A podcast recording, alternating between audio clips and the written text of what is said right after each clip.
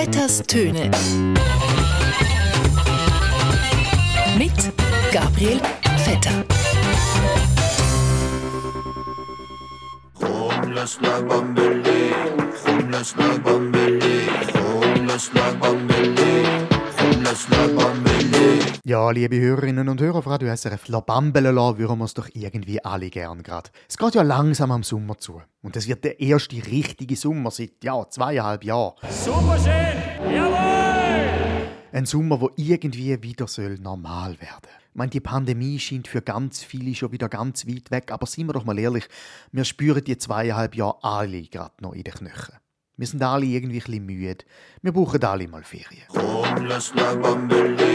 Und mitten in die mentale und körperliche Generalerschöpfung kommen plötzlich solche Neuigkeiten. Es sieht sehr nach einer Trendwende aus. Der Grund für den Anstieg ist die neue Virusvariante BA5, eine Schwestervariante von Omikron. BA5 Ja, la, la, la, la, la, nein. Äh, Ehrlich, ich, ich will es gar nicht mehr hören. Äh, Eine Sommerwelle. Vor dem Gotthardtunnel Richtung Süden jetzt circa 15 Kilometer Stau. Eine Sommerwelle und zwar nicht in Form von Hochwasser, wo es jetzt auch diesen Sommer wieder soll geben sondern eben auch in Form von einer neuen Corona-Variante. Und ja, Sie haben richtig verstanden. Corona-Variante. Das ist eben, wenn das Coronavirus mit den Enten vom Hochwasser mutiert. I am sick and tired of it. We have to act. Was finden eigentlich die Schweizer dazu, dass Corona schon wieder kommt? Ja, macht euch doch nicht so viel Sorgen, das wird schon wieder. Die Mannschaft ist genug stark, vor allem mental und vom Vertrauen her, dass wir da wieder rauskommen. Ich denke, es kommt schon gut. Man muss sich einfach an sich glauben. Ja, und auch der Sepp Blatter ist gewohnt optimistisch. bin ich natürlich äh, gut gelaunt, bin zuversichtlich, weil ich mir nichts vorzuwerfen habe. Ist noch lustig, oder? Sofort, wenn man den Sepp Blatter hört, wie er sagt, dass er sich gar nichts vorzuwerfen hat, wird man sofort skeptisch und denkt, äh, wahrscheinlich hat er Corona höchstpersönlich selber erfunden. Im Zentrum steht eine Zahlung von 2 Millionen Franken aus dem Jahr 2011. Kommt's, Chemiebomb, genau. I am sick and tired of it. Übrigens, wie viele Corona-Varianten haben wir jetzt mittlerweile? Sind wir schon beim 4, beim 4,5, beim, beim 5?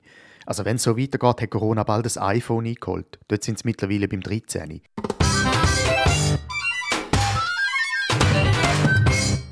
Aber egal. Äh, Was ist sonst noch passiert in den letzten zwei Wochen? Ah ja, in Paris hat ein Klimaaktivist und Künstler im Museum Louvre die Mona Lisa mit einer Torte beworfen.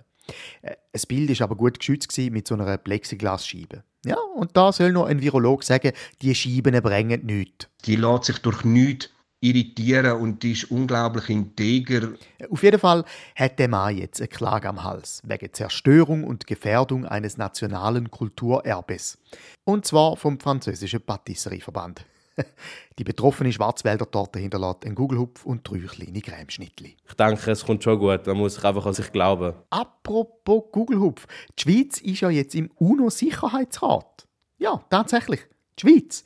Gewählt für die nächsten zwei Jahre. Und das ausgerechnet jetzt, in dem globalpolitisch doch ein bisschen heiklen Moment.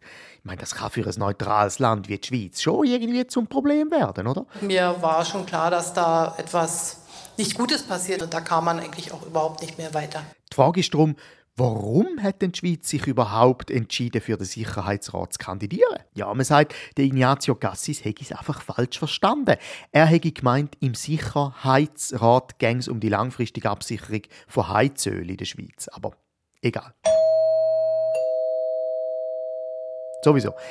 Jetzt ist man einmal im Sicherheitsrat der UNO in dem wahnsinnig wichtigen Gremium und dann ist ausgerechnet der Ignazio Cassis Bundespräsident. Das ist ein bisschen wie 1994 an der WM in den USA. Da bist du endlich mal wieder an einer Fußball-WM, endlich dabei und dann hast du Marco Pascolo im Goal. Äh, es war äh, es, äh, einfach ein Scheißspiel. gewesen. Aber hey, der Gassis als Hausarzt in der UNO-Chefetage, auch nicht schlecht, oder? Wenn ich Ihnen sagen, was ich mit 27 wollte, war eine HNO-Arztpraxis in Lugano aufzumachen. Tja, jetzt hat er halt keine HNO-Praxis in Lugano, sondern einen UNO-Sitz in New York. Knapp daneben ist auch vorbei. Die äh, klassische Karriere ähm, bottom-up finde ich überhaupt nicht spannend. Apropos Karriere. Mit dem Krieg in der Ukraine hat ja die Armee in der Schweiz plötzlich wieder Aufwind. Nicht nur gibt es jetzt einfach so ein paar Milliarden mehr aus dem Kaffeekessel, man kauft jetzt als Armee auch wirklich neue Kampfjets. Und zwar ohne das nochmal mit dem Volk abzustimmen. Und für die Jets braucht es ja dann irgendwann auch Piloten.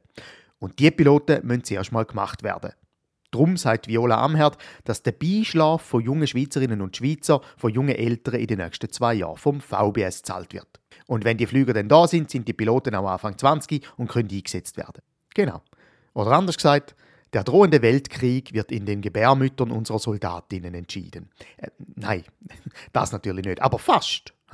Die Viola Amherd will tatsächlich junge Leute für den Pilotinnenberuf begeistern und schaltet darum Werbung. Und zwar dort, wo die jungen Leute heutzutage wirklich sind. Im Kino. Ja, im Kino. Sie schaltet Werbung für die Pilotenausbildung vor dem Film Top Gun mit dem Tom Cruise und hofft, dass der Kampfjet-Film hilft als Propagandatool für die Schweizer Luftwaffe. Das Geschäft wird nichts. Man muss eigentlich krampfen und arbeiten, oder? Ihre Bundesratskollegen machen es ihr jetzt nach. Und zwar die Sicherheitsdirektorin Karin Keller-Sutter macht vor jeder Ausstrahlung vom Film «Die Schweizer Macher» Werbung für die Ausbildung von Sozialdetektiv.